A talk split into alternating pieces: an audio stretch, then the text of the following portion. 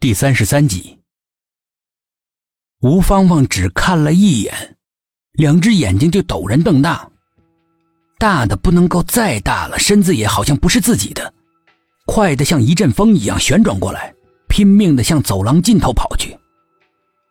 空无一人的走廊里，响起了他仓皇的脚步声，还有后面不急不缓的哒哒的沉重的脚步声。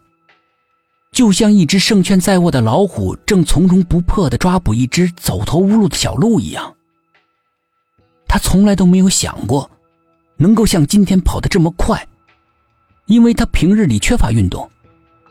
虽然只跑到了走廊尽头，区区不足一百米的距离，已经是累得娇喘吁吁，口里面涌上了阵阵的腥甜，呼吸急促的就像是要把胸膛给撕开。整个人瘫软的靠在窗户上，绝望的等待着死亡的降临。但是，那可怕的脚步声怎么没有了？吴芳芳竖起耳朵，四周一片安静，除了自己的呼吸声，再也没有别的声音了。像是电视里面的慢镜头一样，吴芳芳慢慢的转过身。背后什么都没有，整个人一下子从绝望回到了希望，喜极而泣，伸出还无法停止颤抖的手，去摸挂在脖子上的护身符，没想到还真管用。指尖还没有碰到护身符，系着护身符的明黄色的非常结实的绳子，却突然自己断裂了。吴芳芳的心狠狠的往下一沉，瞬间又从希望跌到了绝望。她慌忙伸手去抓，不知道哪儿来的一阵妖风，护身符像只漏网的小鱼一样从指尖溜走，飘飘荡荡的飞出了窗户，落在了下一层的遮阳棚上，随时都有掉下去的可能。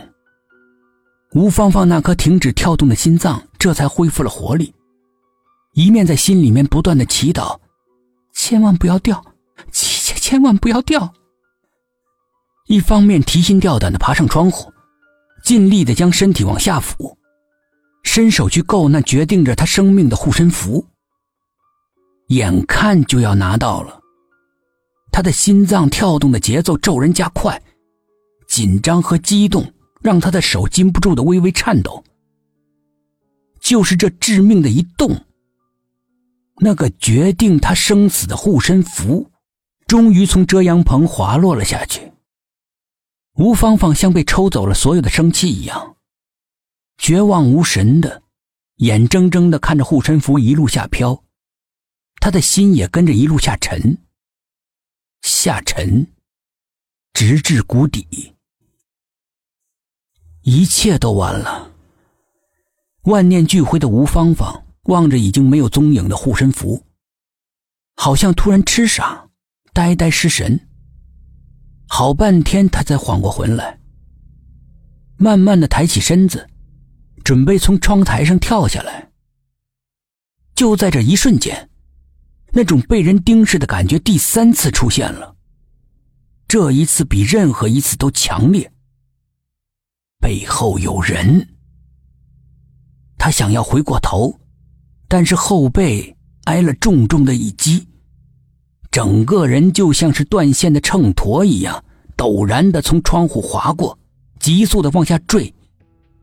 就在下坠的一刹那，他回过头，看清楚了推他下楼的那个人，他满脸都是惊诧，风在他耳边呼啸。暗夜的风景在他眼前急速的后退，他都没有感觉，唯有一脸的惊诧定格在他脸上，定格在他瞪大的不敢相信的墨色的双眸里。薛品涵他们并没有走，正在寝室楼的传达室里面和楼管阿姨聊天。阿姨是个健谈的人，一扯起话头来就没完没了。加上是个天津人，嗓门奇大，整间屋子就听到他一个人的声音，如同炸雷滚过，震耳欲聋。我啊，管楼最尽责了，一过八点，所有的男生都被我轰出去，即便是女生，只要是不是这栋楼的，一过十点也不让逗留。这是哪儿啊？女生宿舍。